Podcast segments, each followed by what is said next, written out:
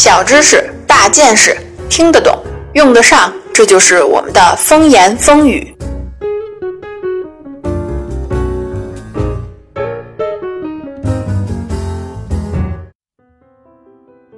大家好，欢迎收听风言风语。我们之前几期节目啊，讲了光速从宏观世界到微观世界这个系列，以及之前的很多期节目啊，从中我们都能够看到，人类在破解很多未知问题上啊，都已经取得了很多的进展。除了像光速的研究呢，还包括比如像地球上生命的起源，还有人类社会的结构啊，以及地球在宇宙中的位置等等。随着人类的记忆和思维的加速发展。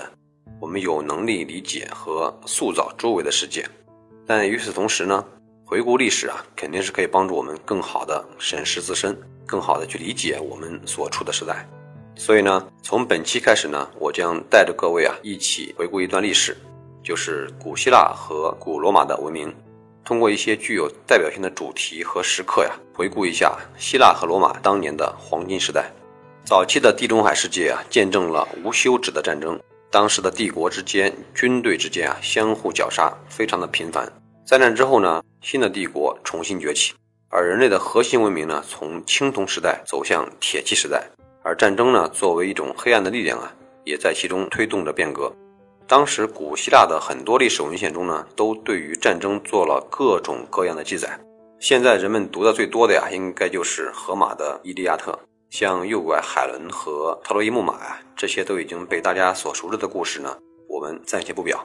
今天呢，先来说一说另外一场战争，那就是布匿战争。布匿战争呢，是古罗马与迦太基两个古代奴隶制国家呀之间的一场著名战争。这场战争呢，是为了争夺地中海西部的统治权。当时啊，罗马拥有强大的陆军，控制了意大利半岛。那个时候的罗马人呢，每天忙着种地和打仗。但是啊，迦太基人呢不太一样，人家呢也忙着打仗，但是从不种地，而是做生意。通常来说呢，做生意啊比种地来钱更快，这在古代啊也不例外。所以迦太基人呢要比罗马人更要有钱。当时的迦太基啊占据了整个北非沿线，还延伸到了西班牙和西西里。商人当权呢主张海外扩张，而商业贸易啊也全靠海运。所以呢，迦太基啊就建立了一个海洋的商业帝国。几百年间啊，罗马和迦太基一南一北，就像是大象和鲸鱼，齐头发展，各自啊猛烈扩张。但是呢，地中海啊毕竟就那么大，所以呢躺不下这么两个庞然大物，霸主呢最终只能有一个。这场战争的导火索就是三个字：西西里。西西里这个地方啊非常重要，打开地图呢，你就能看到。迦太基和罗马之间就隔着这么一个岛，谁占了这个岛，就能把军队摆到对方家门口去。而当时呢，那里是迦太基人的地盘，罗马人想要翻身，就必须占领西西里。在公元前二六四年，你要是在地中海随便拦住一个人，让他预测这场战争的胜负，那他百分之百会说迦太基会在海上狠揍罗马，而罗马会在陆地上占上风。但是啊，这场战争的结果完全不是这么回事儿。一开始啊，战争主要局限在西西里岛，罗马人呢在岛上步步逼近，包围了迦太基的一个重镇，叫做阿哥里琴托。围城持续了很长时间，最终呢，罗马人以惨重的代价呀夺下了这个城市，而迦太基呢撤向了岛屿的西部。此后啊，西西里战争就进入了一个僵持的局面。由于迦太基啊牢牢地控制住了海上的霸权。所以呢，那个时候呢，他们想打哪个港口啊，就能打哪个港口，而罗马人呢，只有挨打的份儿。于是啊，他们慢慢的明白一个道理，就是这场仗啊，要打下去，就必须啊到海上来对决。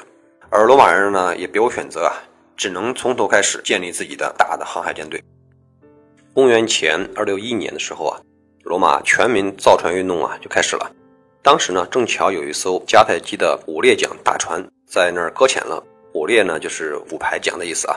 罗马人呢，就把这船扛回了家，照着样子啊，把这个高科技产品呢，给它复制出来，打造出来他们自己的战船。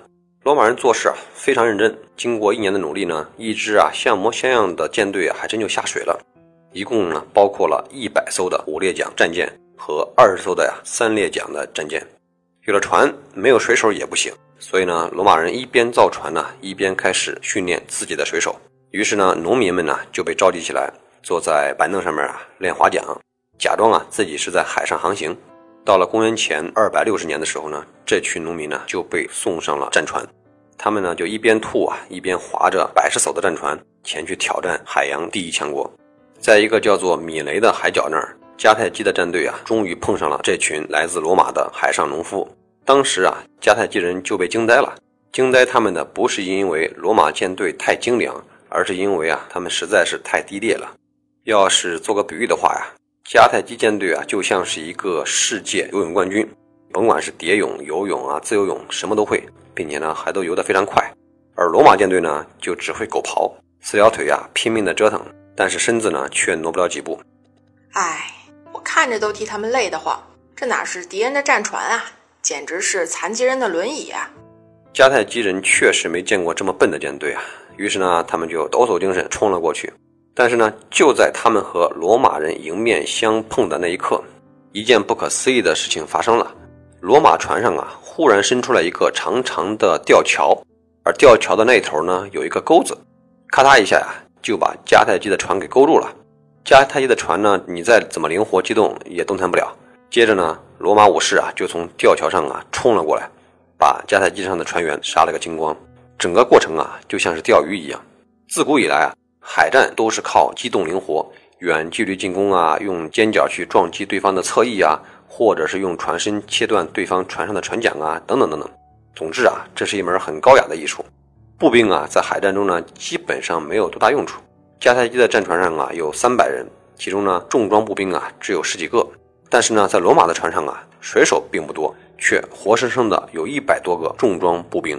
罗马的船队呢，人家也不撞也不切。就是拿吊桥直接勾住敌人，然后呢爬过去，还是发挥他们在陆地上打仗的优势啊，把对方的水手啊在船上杀个精光。在迦太基人看来呀，这种打法简直就是骇人听闻啊，甚至是伤风败俗。但是呢，他们也没招。米利海角那场战争啊，罗马人一口气啊调走了五十艘迦太基战船，迦太基的海军呢全线溃败，退回到了大海深处。罗马人战术的奥秘啊，就在于那个吊桥。他们呢称之为乌鸦。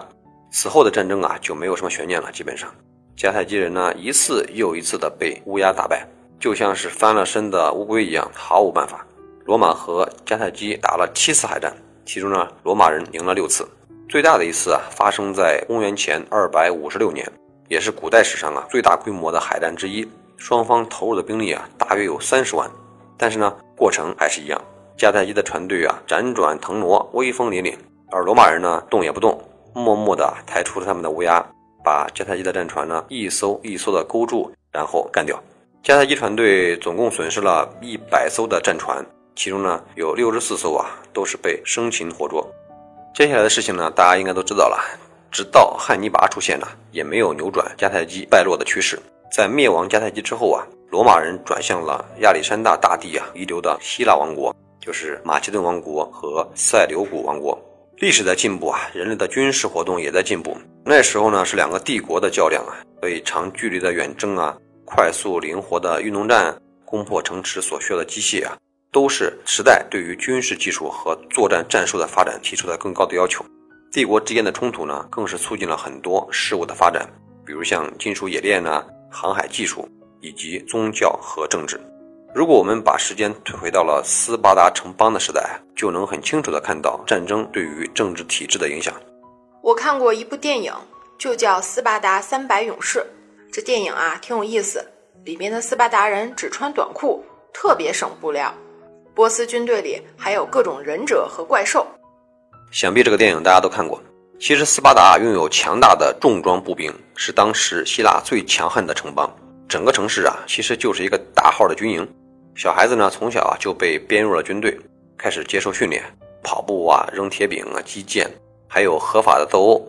男孩子的成年仪式啊，就是潜入到农奴生活区，杀死其中啊最强壮的人。而这种生活呢，要持续到六十岁才能退休。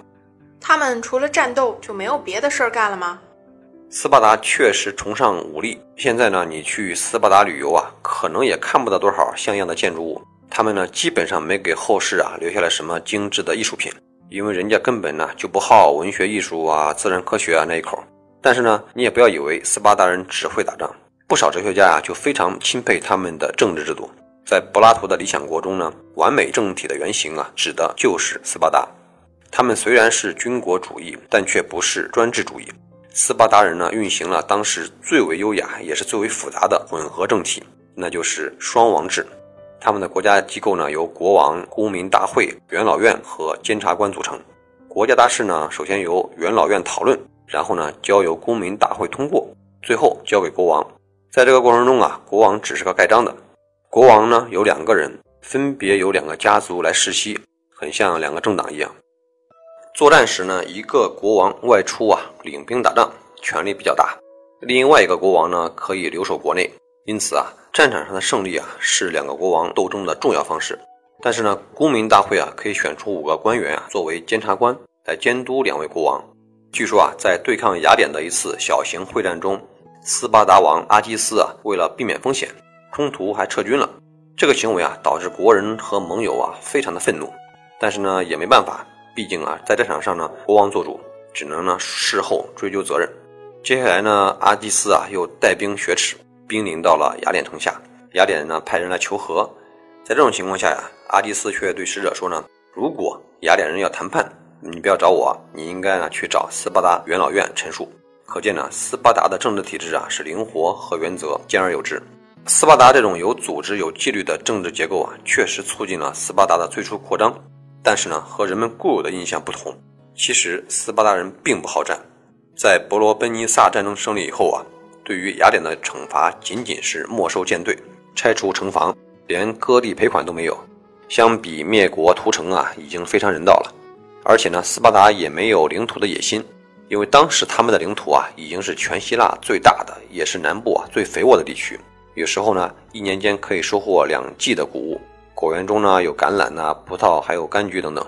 斯巴达这三个字啊，原本的意思就是可以耕种的平原。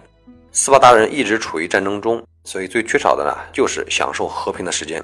他们呢甚至都不愿意去当那个同盟的最高军事长官，而更喜欢过安静稳定的生活。但他们呢也不害怕打仗，因为一旦有战争呢，斯巴达人就是最高效的战争机器。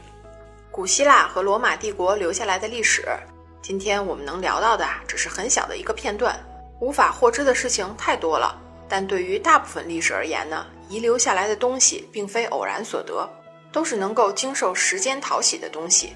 除了战争故事塑造的历史文明，还有岛主和本大王为大家精选的诚意之作——突尼斯橄榄精华油美肤润唇套装，由百分之百纯正进口的橄榄油制作而成。全面呵护您的双唇和全身肌肤，会带来意想不到的滋润效果。微信公众号搜索“岛主的风言风语”，添加关注，然后点击“我是新品”就可以购买啦。或者呢，您在微信里搜索全拼“我是兔大王”，来添加本大王的个人微信号，让本大王亲自给你讲一讲来自地中海橄榄之国百年匠人工艺背后的秘密吧。本期节目就到这里，我们下期再见。